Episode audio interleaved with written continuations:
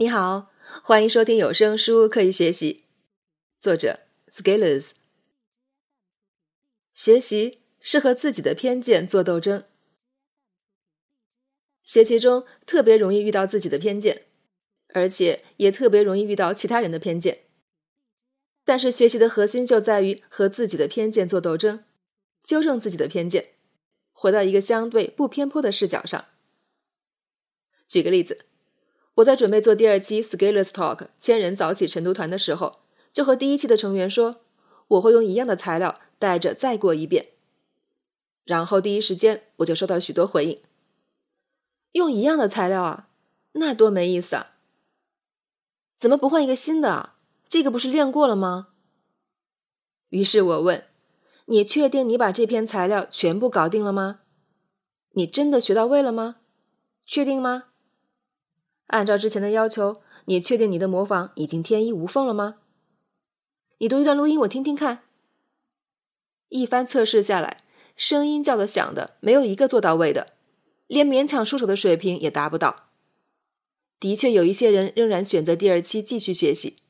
也正如预期，很多人都表示，哪怕学习一样的材料，第二期比第一期收获更多，和之前想的果然不一样。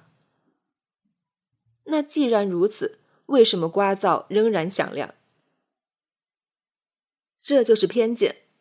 人大多喜新厌旧，我们不停的想学些新的材料，浮于表面的追求浅层次。一个月只学一篇文章，很多人已经觉得夸张。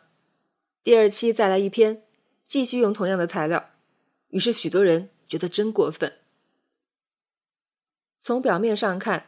一天学一篇，满足感很大，就像快速阅读，一天读一本书，感觉一年以后就能有辉煌无比的人生。但是浮夸迎合人性，投机取巧，急功近利，永远有大市场。你只要满足需求就能赚钱，而这个事情到底应该怎么做，反倒没人关心了。我一直以为学习一定要扎扎实实往前走，基础。一定要夯实、夯实再夯实，而这要挑战我们的偏见。偏见是我们的自以为是。成年人有自己的想法，每个人都是哲学家，即使一事无成，评论能力也可以无穷大。想当然的以为这个，以为那个，又不会闭嘴，于是不得消停。但是更可怕的是，我们未必知道。也未必愿意知道有偏见，选择忽视，带着偏见生活。而一旦有偏见，就看不到全貌。学习是探索，是破除偏见，看到全貌。有人一方面口口声声说自己爱学习，另一方面却拿着偏见看世界。一方面说要学好英语，多努力；另外一方面，再复习一轮就觉得受到了屈辱。我观察过很多学习困难者的行为模式，他们总在不同的地方打井，没有打多深就换一个地方。你让他们打得更深一些，他们则认为自己不适合打井，要去地面上呼吸新鲜空气。把一件事情做透做精，各中自有乾坤。如果行动量达不到，是永远感受不到的。如果练习总是点到为止。自以为是的认为自己很努力，那努力只是存在在意象里。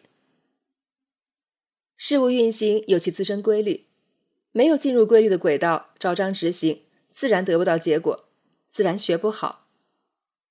有意思的是，学不好的人往往意见大，再加上偏见，更是雪上加霜。那么，什么是偏见？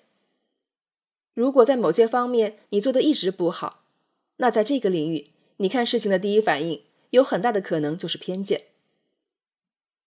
假使你英语不好，那你关于英语学习的想法基本上都是偏见。假设你的公众号没多少人关注，那么你在运营增长粉丝方面的想法很有可能都是偏见。要证明很简单，假设你是对的，那你的英语应该比现在好，你的粉丝应该比现在多。如果你的观点不能让自己进步，那就需要考虑这个是不是一个偏见。学习和进步是紧密联系的，而你改不掉自己的偏见，你就会把自己埋在偏见里。